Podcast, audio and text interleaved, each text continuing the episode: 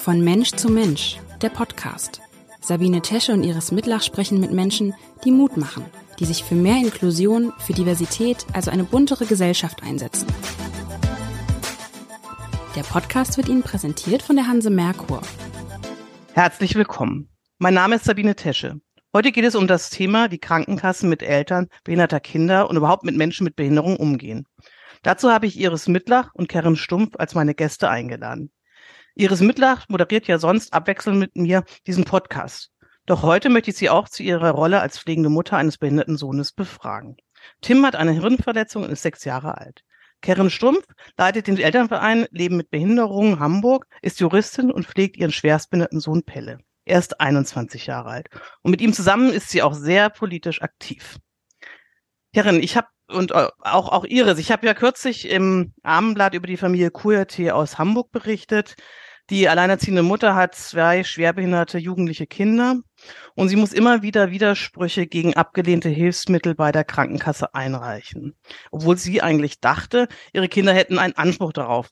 Welche Erfahrungen habt ihr da so mit euren Krankenkassen gemacht, Karen? Also ich möchte gerne nicht über meine persönlichen Erfahrungen nur sprechen, sondern auch über die Erfahrungen im Verein. Wir beraten ja viele tausend Eltern in der Stadt und es ist so, genau wie äh, es in dem Artikel und in äh, der Beschreibung genannt ist, ähm, die Krankenversicherungen sind eine große Belastung für Familien. Sie sollten eine Hilfe sein. Es ist eine Versicherungsleistung, diese Beratung und äh, das Antragsverfahren. Faktisch ist es aber so, dass man inzwischen fast mit dem Rechtsanwalt von Anfang an drohen muss, auf jeden Fall sehr gut vorbereitet in Antragsverfahren gehen muss. Sonst hat man kaum eine Chance. Es wird sehr schnell abgelehnt. Es wird eigentlich wie eine, ja, wie eine äh, Meinung, äh, man hat einen Antrag gestellt, als hätte man nur eine Meinung über die Behinderung, über die Probleme und nicht Tatsachen und ärztliche Einschätzungen, die begründen, dass man diese Hilfsmittel braucht. Wie sieht es bei dir aus, Iris? Du hast ja vielleicht persönliche Erfahrungen auch damit. Ja, und kann das nur äh, bestätigen. Ähm, ich bin immer wieder überrascht, ähm, weil es ja ärztliche Verordnungen sind, dass dann ähm, zurückkommt meist als erste Reaktion, dass das geprüft werden muss, dieses Hilfsmittel, was dann eine Hilfsmittelnummer hat äh, oder Orthesen bei uns auch. Ähm, das muss dann immer überprüft werden vom medizinischen Dienst. Ähm, da sitzen Ärzte dahinter, die ähm, das Kind jedenfalls in unserem Fall, nicht einmal untersuchen, gar nicht sehen. Die entscheiden nach Aktenlage. Und das hat mich bei den ersten Malen tatsächlich sprachlos gemacht, weil ich gedacht habe, da ist ein Arzt, der kennt mein Kind, ähm, sieht eine, eine Notlage und eine, einen Bedarf. Und dann sagt aber die Krankenkasse, nee, das sehen wir aber komplett anders, ohne das Kind einmal gesehen zu haben. Schwierig. Und das ist so, wenn ich das noch ergänzen darf, dass durch die Corona-Situation dann nur noch nach Aktenlage entschieden wurde äh, weil man eben keine Hausbesuche machte. Und das hat sich inzwischen dann eigentlich zum Standard entwickelt. Bedeutet das, genau, dadurch, dass nur nach Aktenlage untersucht wird, dass es auch eine Zunahme an Ablehnungen gegeben hat? Ja, und die Fristen sind sehr verkürzt worden. Man hat dann gesagt, bitte melden Sie sich innerhalb der nächsten drei Wochen. Und das war dann für viele Familien zu kurzfristig und nicht mehr möglich. Was heißt, wenn es Sie sich innerhalb der letzten, Entschuldigung, wenn Sie sich innerhalb der, letzten, der drei Wochen nicht melden, heißt es dann, dann äh, ist, ist es ver, verjährt oder was? Oder? Dann wird abgelehnt. Ah, okay. Also, also wird, wird dann gesagt, Sie können sich in den nächsten drei Wochen melden dazu und noch Begründungen beibringen. Und wenn das dann nicht erfolgt ist und man weiß ja vom Arzt dann nochmal eine Erklärung, das dauert manchmal länger und schon äh, ist dann der Antrag schon abgelehnt. Gibt es denn Krankenkassen, die mehr Hilfsmittel ablehnen als andere oder sind da alle gleich in ihrer Ablehnungspraxis? Es hat äh, früher Krankenkassen gegeben, da haben wir gesagt, die sind in bestimmten, auch in Bezug auf bestimmte Leistungen ähm, äh, vorteilhafter, aber inzwischen sind sie alle sehr straff und ähm, ich erlebe also die, die BKKs, diese betrieblichen Krankenkassen, die dann auch das Thema Behinderung nicht so häufig haben, die sind dann teilweise noch länger in der Prüfung. Ich hatte neulich eine Frage, ähm, ist das noch eine Familienversicherung, wenn ein Kind, das Pflegekind in der Familie war, als Erwachsene weiterversichert wird? Und so etwas wurde dann über ein mehr als ein halbes Jahr geprüft und der, der Status äh, familienversichert oder nicht war nicht gesichert. Ähm, so das, das kommt dann vor, wenn eben diese Fragen einmalig sind, so wie es äh, Frau Müdlach sagt. Wir müssen erstmal prüfen. Das kann dann teilweise äh, ein ganzes Jahr dauern. Wie empfindet ihr das als Eltern, e, entweder im Elternverein oder eben du, Iris, wir duzen uns ja alle schon lange, immer wieder mit Krankenkassen kämpfen müssen? Wie ist das? Also ist das, ähm, wie empfinden das Eltern? Iris. Ähm, äh, Belastung fand ich das absolut richtige Wort. Ähm, es ist ja, wenn man da so reinläuft, am Anfang ist man total überrascht, dass diese ähm, Krankenkasse, die eine eigentlich unterstützen sollte, nicht auf unserer Seite steht, sondern auf der anderen Seite. Und ähm, was ich immer dazu sage, es kostet mich unglaublich viel Zeit. Ich sitze oft nach, also ich arbeite Vollzeit, ich sitze nach Feierabend tatsächlich manchmal ein oder zwei Stunden und bin beschäftigt mit Widersprüchen oder ähm, habe Zoom-Calls mit Anwälten, ähm, rede mit Verbänden, die mich unterstützen sollen.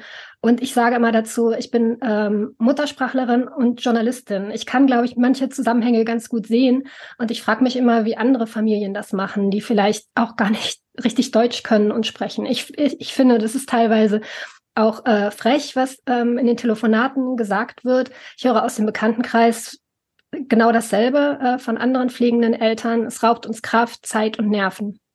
Und wenn ich das ergänzen darf, die, für die Eltern ist es auch zunehmend eine, äh, ja, äh, eine Belastung, dass sie Bittsteller bleiben, obwohl alle in der Gesellschaft von Inklusion sprechen. Also viele sagen dann im Freundes- und Bekanntenkreis, wieso ist denn das noch so schwierig? Eigentlich sind wir doch jetzt eine offene Gesellschaft. Behinderung ist doch kein Problem mehr. Und die Wirklichkeit, die die Familie zu Hause erlebt, ist eine ganz andere. Da wird dann einfach die regelmäßige Zahlung von 125 Euro ergänzende Betreuungsleistung, auf die jeder mit einem Pflegegrad einen Anspruch hat, plötzlich nicht mehr gezahlt. Wahrscheinlich hat das irgendjemand nicht mehr kapiert, der neu eingearbeitet wurde. Und dann auch darauf muss man sich immer, man muss immer hinter jedem kleinen, kleinen Ding her sein. Und dann ist es ganz schwierig, die großen Linien auch als Eltern im Blick zu behalten. Das ist zermürbend. Zumal man ja auch äh, ehrlicherweise eben, wie auch Iris gerade gesagt hat, ähm, schon sehr belastet ist mit der Pflege der Kinder, äh, womöglich eben jetzt auch nicht eben einen akademischen Beruf hinter sich hat, wo man mit ähm, Formularen, also ihr selbst ich, die da nicht viel mit zu tun hat, ist manchmal überfordert mit einfachen Formularen. Ähm, das ist ja auch, äh, die, auch die Kraft einfach nicht hat, oder? Man hat doch nicht die Kraft als pflegende Eltern oder auch Mensch selber mit Behinderung, ja, ähm, der immer wieder mit was irgendwie zu kämpfen hat, ähm, das durchzuhalten. Total. Das ist völlig richtig. Wenn ich äh, und wenn ich also zurückschaue, es gibt ja bei uns im Verein auch sehr alte Eltern, da gab es noch kein Pflegegeld, als die ihre Kinder gepflegt haben. Die haben das gemacht einfach aus der Liebe der Mütterlichkeit heraus. Heute die Eltern erleben es so, wir kriegen unser Pflegegeld für die Pflege. Das ist auch eine ganz fatale Entwicklung teilweise, wenn die Kinder dann älter werden dann sagen die Eltern, dass es immer um Pflege geht. Dabei wollen natürlich auch diese Kinder, das hat der Artikel ja auch gezeigt, irgendwann ausziehen, wollen äh, sich emanzipieren. Und die Eltern bleiben in dieser pflegende Angehörigenrolle. Das ist auch ganz fatal für Mütter mit besonderen Herausforderungen, eben in den Beruf zurückzukommen, ein eigenes Leben zu führen. Ja, also in dem Fall, ähm, den ich ja beschrieben habe, Familie Kuyate, ist es so, dass die ja nach langem Kampf drei Jahren eine Wohnung bekommen haben, die auch nicht behindertengerecht ist, aber zumindest ebenerdig und die Mutter in der Wohnküche schläft, weil es eben keine Wohnung gab, wo jedes Kind ein eigenes Zimmer plus Mutter eigenes Zimmer gab. Und das ist ihr aber alles äh, recht. Hauptsache, sie kann, dass ihre Kinder wieder rauskommen und wieder irgendwie ein bisschen eine Perspektive erfahren. Ich frage mich aber, ich weiß nicht, ob, ob ihr euch das gefragt habt, ähm, als, als Verein auch, die mit Behinderung Herren, welche Motivation hinter der Ablehnung steht. Wie du auch vorhin schon gesagt hast, ist es doch eigentlich so, dass ähm, Krankenkassen Sachbearbeiter im Sinne ihres Kunden ähm, arbeiten sollten. Es wird ja bezahlt, äh, die Krankenkassen, ja. Ähm, die sollten doch eigentlich Empfehlungen aussprechen, nach Lösungen suchen. Wenn jetzt vielleicht das nicht das richtige Hilfsmittel, gibt es eine Alternative. Was könnte dahinter stecken, warum sie das machen? Naja, es ist schon so, wie Iris sagt, die sind nicht auf unserer Seite, sondern die sind auf Seite, äh, auf der anderen Seite. Die sind Kostenträger und passen darauf auf, dass die Kosten in einer Kontrolle bleiben. Und deswegen ist es das ist ihre Rolle. Und deswegen ist es so unendlich wichtig, dass Eltern in äh, solidarischen Gemeinschaften sich organisieren. Weil natürlich kann man mit dem Rechtsweg drohen und einen Rechtsanwalt haben. Oder man hat eben den Verein, der dann sagt, wir machen eine Überbrückungsfinanzierung. Aber in Wirklichkeit ist das Allerwichtigste, dass man, wie bei uns im Elternverein, äh, in der Mitgliedschaft einfach eine Solidarität hat, die auch dafür sorgt, da sind dann Leute an unserer Seite und unterstützen uns in unseren Verfahren. Der Witz ist ja, wenn wir nämlich Überbrückungskredite oder irgendwas darlehen, das müssten wir wahrscheinlich so machen. Es ist aber tatsächlich so, wenn wir als Vereinen, wir kriegen ja ganz viele Fälle auf den Tisch, wo Eltern sagen, wir brauchen jetzt die Hilfe, wir brauchen jetzt das Gerät, wir brauchen jetzt das Medikament, was auch immer, weil sonst brauchen wir es eben nicht mehr, weil das Kind dann schon so kontrahiert ist oder ähm, ne, also die, das, das Training ist jetzt, die können jetzt keine drei Jahre mehr darauf warten, sondern ist das, das, das Krankheitsbild des Kindes so weit fortgeschritten, da brauchen sie das Gerät nicht wieder. Das heißt, wir machen das dann. Ähm, äh, dass wir das auch bezahlen, ähm, aber inzwischen wohl wissend, dass die Krankenkassen das dann eben auch nicht uns rückerstatten. Das ist eben dann auch so. Also wir haben Fälle nee. gehabt, wo es hieß, sie haben noch eine Spende bekommen, deswegen zahlen wir das jetzt nicht. Sie hätten zwar einen Anspruch drauf, aber wenn sie die Spende nicht bekommen hätten, hätten sie keinen Anspruch drauf. Das finde ich als Verein besonders perfide.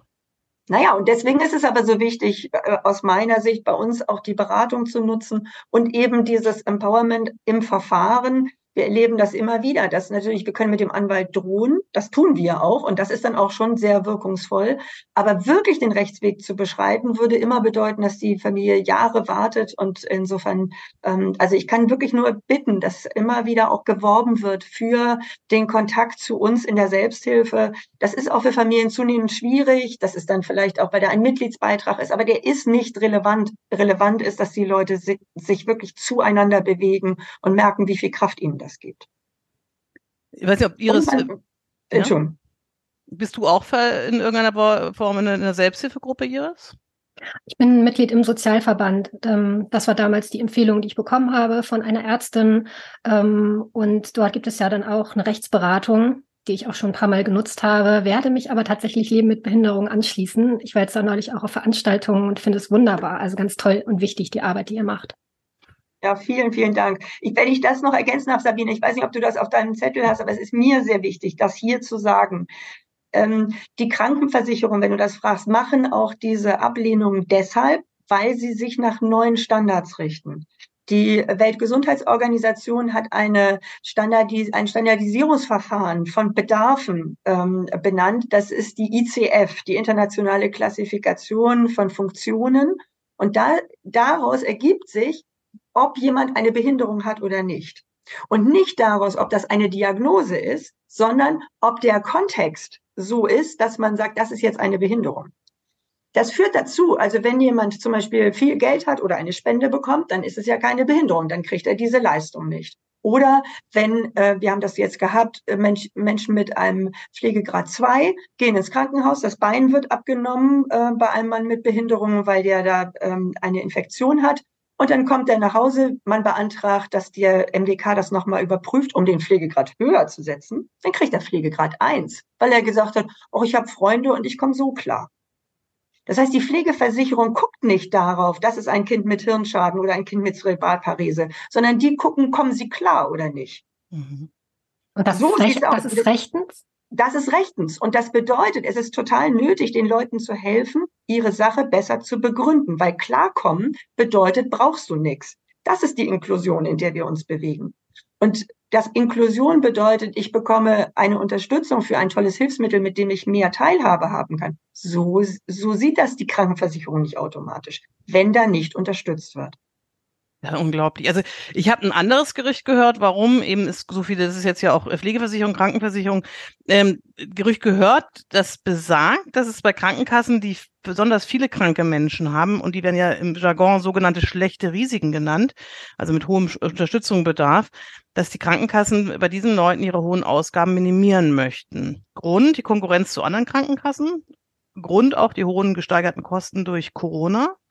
Ähm, und das, ist, das heißt, dass die, die Krankenkassenmitarbeiter angehalten sind, die Anträge von schlechten Risiken, also von diesen Menschen, sowohl wo es möglicherweise einen Rechtsanspruch gibt, erstmal abzulehnen. Hast du davon Sicherlich. was gehört? Natürlich ist das, natürlich ist das so. Ja, natürlich. Aber das, der, der Witz ist, dass wenn dann aber ein Sachbearbeiter verstanden hat, wie, wie bei jetzt unseren Kindern, wie das läuft, dann ist ihnen auch klar, dass es dann keinen Unterschied macht, ob sie das ein halbes Jahr vorher oder später äh, bewilligen. Die Entfernung zu den Klienten spielt eine ganz große, zu den, äh, zu den Antragstellern spielt eine ganz große Rolle. Aber das strukturelle Problem, dass sie natürlich auch Anweisungen haben, das nicht zu befördern und nicht wie eine äh, ja, wie eine Will herzlich Willkommenstelle. Äh, was brauchen Sie? Wir haben alles parat. So, das, äh, das ist der Grund. Habe ich noch nie von einem Krankenkassenmitarbeiter offiziell gehört. Würde man sowas, ähm, ist das unter der Hand? Also du sagst ganz selbstverständlich, ich habe das nur als Gerücht gehört. Nee, das ist, äh, also die haben einen enormen Kostendruck und sie haben auch einen starken Druck, weil sie sagen, wir sind eine Versicherungsgemeinschaft und Menschen aus dieser Zielgruppe sind im Grunde nicht Einzahlende in das Versicherungssystem. Das hat auch dazu geführt, dass beim Bundesteilhabegesetz es keine vollständige Leistungsübernahme in die Kranken- und Pflegeversicherung gab oder in die Pflegeversicherung gab. Also der, die Gesundheitspolitik ist an der Stelle, steht unter einem starken Druck, diese äh, Kostenzuwächse zu, äh, zu kontrollieren. Und ihr seid die schwächste Gruppe, oder? Ja, und deswegen ist es so wichtig, sich zusammenzutun. Nur gemeinsam ist man dann stark genug und weiß, welches sind die richtigen Argumente, mit denen ich jetzt in meinem individuellen Fall durchdringe ich stelle mir das gerade mal so vor, ja. Also ähm, ich habe jetzt ähm, ein Kind bekommen, was was eine schwere Behinderung hat. Ich bekomme jetzt, ähm, bin da wahnsinnig mit beschäftigt und ich ich ich denke, ich würde jetzt was weiß ich irgendwelche Windeln oder sonstige besonderen Sachen beantragen und äh, kriege eine Ablehnung. Ähm, wie ist denn dann der, der weitere Verlauf? Also was muss ich denn dann machen? Also ich denke, also woher weiß ich, dass ich im Recht bin? Also wenn ich erstmal anfange mit dem Ganzen, weiß ich ja noch gar nichts von euch, ja, oder von den Vereinen oder sonst irgendwas. Also erstmal bin ich ja allein mit meinem Problem. Ähm, und es, vielleicht habe ich auch gar nicht die Zeit oder so. Also kann ich denn auch selber so einen Rechtsanspruch oder irgendeinen Widerspruch äh, formulieren oder ist das im Prinzip schon auf verlorenen Posten? Nö, also das läuft ja auch so, dass viele informieren sich ja im Internet und gucken, was gibt's für Widersprüche. Zum Beispiel, wenn ich Inkontinenzmaterialien besonderer Art und Güte brauche und meine Krankenversicherung sagt, das macht ihr Versorger, der unterstützt sie da und der Versorger bietet mir eine andere Qualität. Dann, dann machen sich die Leute ja üblicherweise selbst auf die Suche. Ähm, aber das hilft nicht weit genug. Und deswegen der Appell, äh, das zu nutzen, dass es solche Vereine und Unterstützung ganz konkret und persönlich gibt. Ähm, und klar der Hinweis, viel zu viele Menschen zahlen zum Beispiel den wirtschaftlichen Aufschlag, äh, weil es äh, bei den Inkontinenzmaterialien eben die, äh, diese Absprachen zwischen Versorger und Krankenversicherung gibt, die dann die Familien nicht durchblicken und dann zu wirtschaftlichem Schaden führen. Hm. Also Iris, hast du noch äh, was dazu sonst?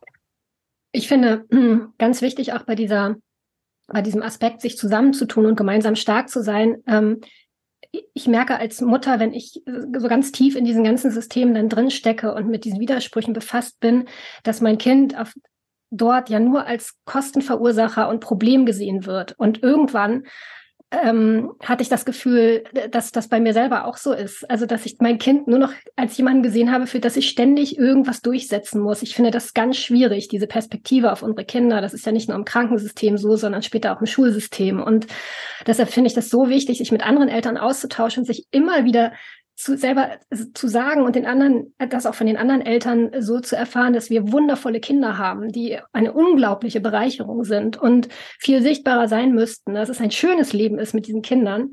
Und ähm, wenn man dann aber am Ende des Tages nur noch mit diesen ganzen Sachen beschäftigt ist, dann gerät das leider in den Hintergrund. Das finde ich immer sehr unschön.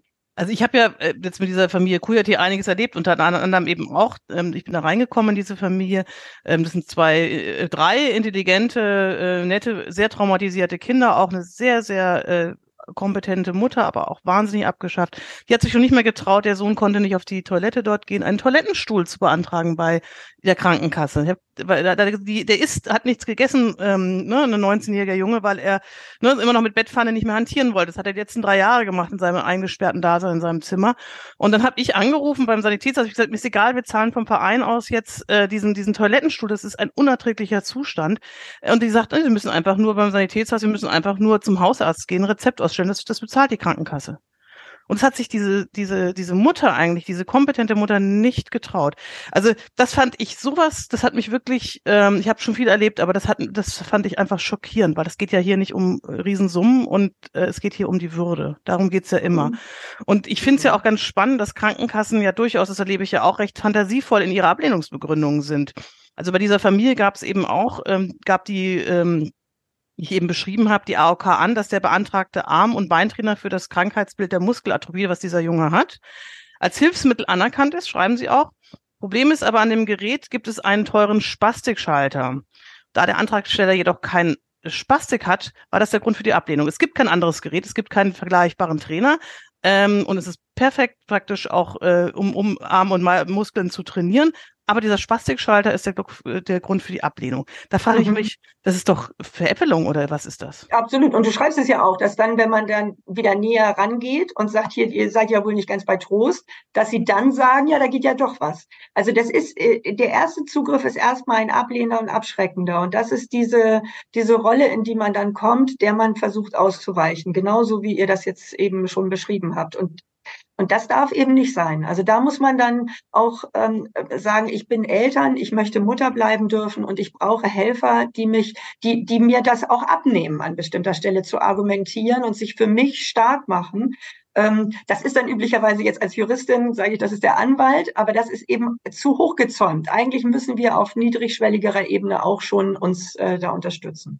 Und hier ist ja das besonders Schlimme, Sabine, auch, dass mhm. die äh, äh, diese äh, Erkrankung ist eine progrediente Erkrankung äh, in, in diesem Fall der Familie. Und da ist es noch schwieriger zu sagen, äh, wie wird es werden. Die gucken immer auf den Ist-Zustand und sagen, ja, da ist ja noch nicht das Problem. Vielleicht wird er eine Spastik entwickeln in vier Monaten und dann hat er das Hilfsmittel nicht. Also man muss rechtzeitig argumentieren und die Sache vorantreiben.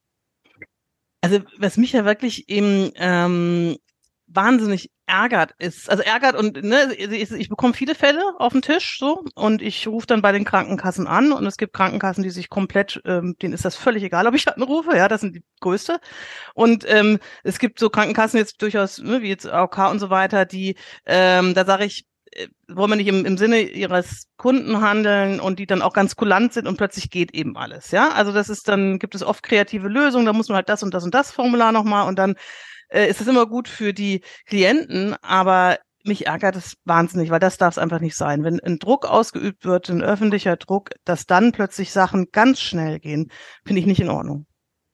Mhm. Und was an der Geschichte auch so ganz, ganz berührend und äh, wirklich dramatisch ist, ist, dass der dann ja Bildung gar keine Rolle mehr spielt. In einem so wichtigen Alter, im Übergang von Jugendlichkeit zum Erwachsenenalter und plötzlich ist man völlig abgeschnitten von Bildung, weil man keine Hilfsmittel hat, um da hinzufahren in die Schule, weil man keine Unterstützung hat, die, die Wohnung nicht verlassen kann.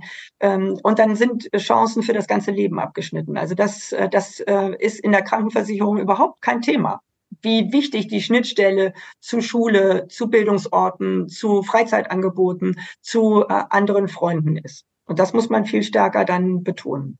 Ja, da habe ich auch Fälle eben, wo es darum ging, dass man zum Beispiel so eine motorangetriebene ähm, Rollstühle bekommt, bei einem Jugendlichen auch. Oder es ging, glaube ich, um Fahrrad. Äh, es gab so einen Fahrradvorsatz oder was. Da hat auch die Krankenkasse, wir haben das dann bezahlt als Armblattverein, weil die Krankenkasse argumentiert hat, der Junge hätte doch schon das und das Hilfsmittel auch noch durch Spenden bekommen, nämlich was anderes. Ähm, und damit sei doch schon äh, Genüge getan dass die Teilhabe äh, an, an, dass er mit diesem Fahrrad zum Beispiel zu seinen Freunden kam, selbstständig und eben nicht ähm, äh, immer die zu ihm kommen müssen, sondern dass er da mit, mit denen rumradeln kann, dass er die besuchen kann und so weiter, war überhaupt kein Teil der Argumentation. Ja, Iris. Ähm, aber das ist die Argumentation der Krankenkasse. Für Teilhabe sind wir nicht zuständig. Wir sind für die Gesundheit und die Pflege zuständig. Und in dem Moment wird man ja auch weiterverwiesen auf kommunale Träger. Also ich habe mich tatsächlich dann mal, als uns so eine äh, ähm, Tandem-Kupplung, Fahrradsache da verweigert wurde, äh, damit ich meinen Sohn mit dem Fahrrad auch mal mitnehmen kann, ähm, habe ich dann beim Bezirksamt angerufen und die wussten von nichts. Also die haben gesagt, was wollen Sie? Genau. Ähm, und dann dachte ich so, oh, das war ein schöner Hinweis der Krankenkasse. Ähm, das kommt tatsächlich meistens als äh, Antwort, aber für Teilhabe sind wir halt nicht zuständig. Dasselbe gilt auch bei Inkontinenzmaterialien, die einen besonderen Zweck haben. Also zum Beispiel eben einen Teilhabeorientierten, dass man äh, dann besser alleine klarkommt. Aber das ist genau der Grund, warum es so wichtig ist, gute Beratung aufzusuchen, weil zum Beispiel bei diesen Handbikes, ne, das ist, es gibt auch medizinische Gründe, warum man sowas nutzen sollte, weil das nämlich zum Beispiel die Schulter erhält, weil das gesundheitlich für die Schulter viel besser ist, als wenn man immer so äh, schieben muss. Und insofern, ähm, ich glaube, wir sollten da einfach auch äh, unsere Fachlichkeit immer weiter schulen, um genau genau an der Stelle diese Krankenversicherung in die Zange zu nehmen für die, wie du sagst, kleine Zielgruppe. Ich würde mir eher wünschen, dass die Fachlichkeit der Krankenhaus, äh, der Krankenkassenmitarbeiter geschult werden würde auf das. Also ich meine. Das entsteht das, aber nur auf Druck. genau, also äh, mich würde auch interessieren, was ich auch immer wieder höre, ist, ähm, dass eben manche Ablehnungen nochmal mündlich kommen. Ja, oder dass gewisse Sachen, da rufen die an, mhm. die, die, die mhm. Mitarbeiter, die Krankenkassenmitarbeiter, ähm, und erklären das mündlich dann gibt es darüber keine schriftliche Geschichte und die Frau fühlt sich vielleicht informiert und er, kriegt nochmal erklärt, auch sicher von einer sehr netten Mitarbeiterin und Mitarbeiter der Krankenkasse, warum das jetzt absolut nicht geht. Ist das legal oder zulässig?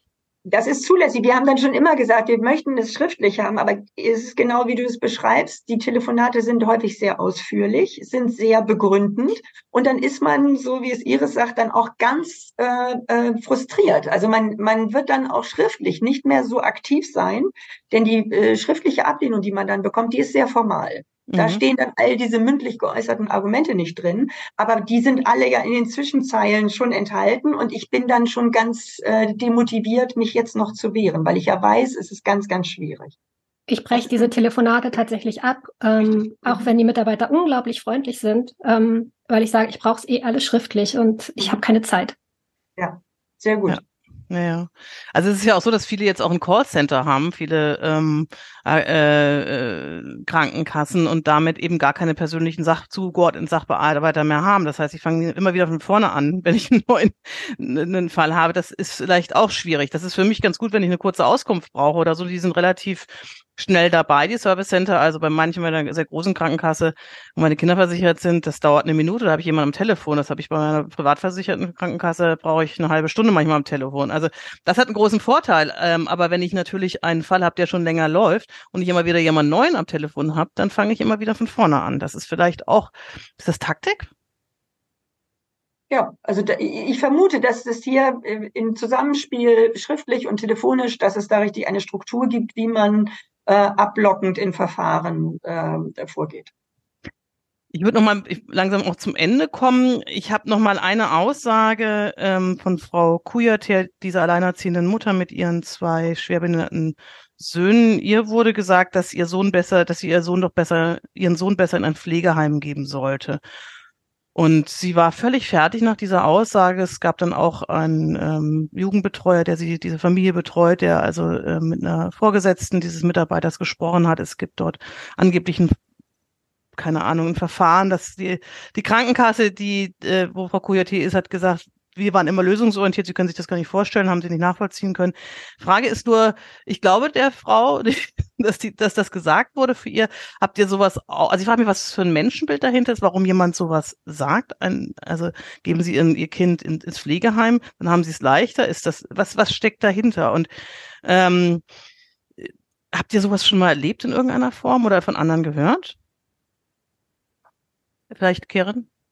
Also äh, ich kann mir das vorstellen, dass in dem Moment, in dem ich die Dramatik der häuslichen Situation schildere, dann so eine Antwort bekomme als Lösung. Entlasten Sie sich doch. Sie sind pflegende Angehörige, Sie sagen, Sie kommen an Ihre Grenzen, dann gibt es doch institutionelle Angebote.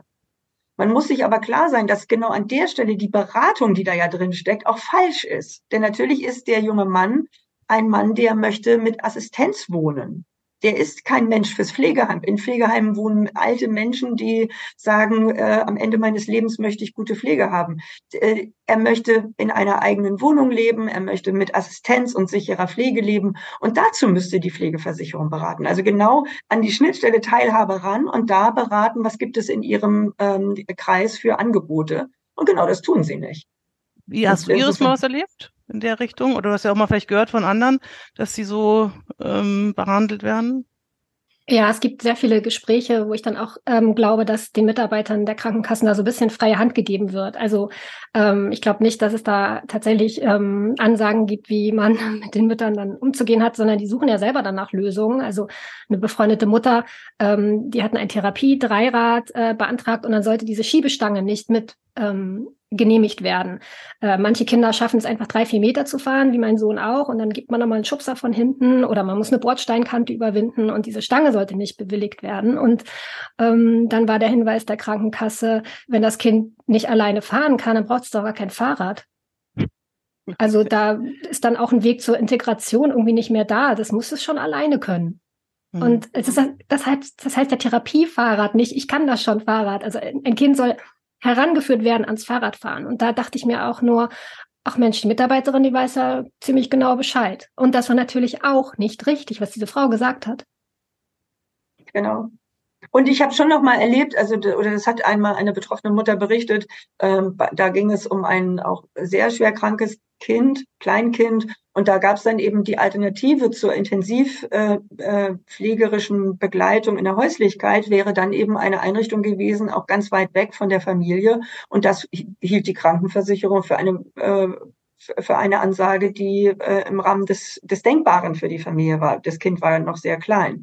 Ähm, das ist, das sind keine Beratungen und keine Angebote, die funktionieren und die rechtlich eben auch nicht tragfähig sind.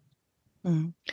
Kerin und äh, Iris, ich danke euch ganz herzlich für das Gespräch. Ich nehme daraus mit und kann immer nur appellieren von Menschen, die das jetzt hören, ähm, sich einen Verein zu suchen, wie Menschen, also wir leben mit Behinderungen oder ähm, anderen Sozialverein, der äh, eben passt, eine Selbsthilfegruppe, wo man sich austauscht, wo man sich rechtliche Beratung holen kann, wo man äh, mit Unterstützung hat. Man muss nicht alleine kämpfen gegen Krankenkassen, sondern man kann das gemeinsam machen. Und je mehr sich da zusammenschließen und das gemeinsam machen, desto mehr erreichen wir auch, dass wir tatsächlich unser aller Wunsch, eine mehr inklusive und eine äh, schönere Welt mit bereichernden Menschen haben. Vielen, vielen herzlichen Dank. Dieser Podcast wurde Ihnen präsentiert von der Hanse Merkur. Weitere Podcasts vom Hamburger Abendblatt finden Sie unter abendblatt.de slash podcast. Hier finden Sie auch alle aktuellen Podcast-Themen und unseren neuen Podcast-Newsletter.